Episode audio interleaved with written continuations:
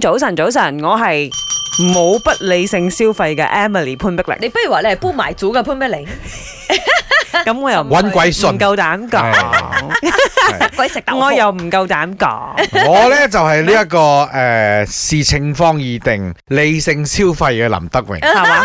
啊，你算係好理性噶啦，係即係男人咧不理性買嗰啲嘢，你全部都唔唔好好嘅，嘅，勁喎呢樣嘢。舉我覺個得例子，包括有邊個邊啲哦男人係買啲乜平嘢咧時？使嘅嘢對於我哋嚟 講哦車嘅車牌啊因為我覺得 OK，我覺得係誒車嘅 bonnet 啦，誒唔係 bonnet，所以啲哦，嗰啲嗰啲 body kit 啊係，或者佢係 車對於 rim 啊，車牆壁啊輪嘅 rim 啊，同埋有啲有時候 係好對難嚟對啲對啲車有嗰啲誒莫名嘅幻想啊啊，即係要買一一啲車。其實我自己係覺得哇好貴 喎，係咪真係咁你要買得買起？嗯就 OK。即係自己自己有個慾望去追求。係啊係啊係啊，都係好事嚟嘅。我 anyway 自己本身就係呢個購買欲越嚟越低嘅顏美欣，嗯同埋我不嬲理性消 費嘅，因為誒入屋企人多，我好老實地講，每當我開始執嘢嘅時候啦，嗯我就覺得我應該唔使買嘢，嗯，因為我擁有嘅嘢真係好多。 我哋今日係要問你最近有冇唔理性消費，即係亂咁買嘢啦，買咗啲乜嘢？哦講真話嘅，自首啊。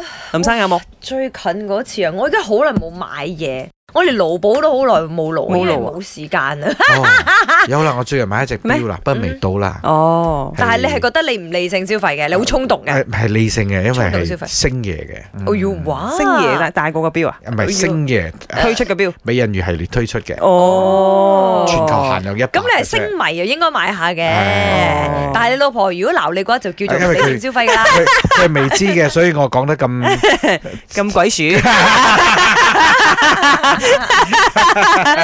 我死啦！我喺度諗緊，我呢排有冇唔理性消如果費。你即係夾硬要我講啦，啊唔好唔理性消費嘅就買咗好多菜咯。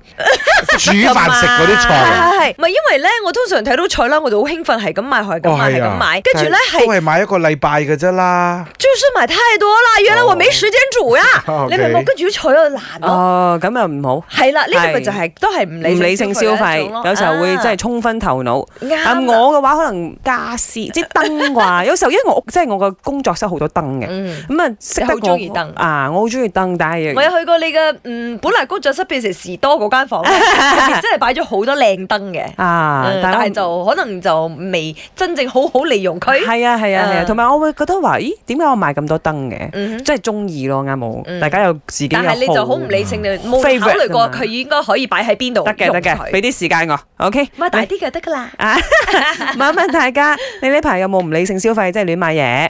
我呢排最唔理智買嘢嘅係買二手衫啊！嗰啲二手衫係新噶，冇着過噶，人哋冇着過噶，攞出嚟賣啊！有一個網站有得賣噶，好平啊！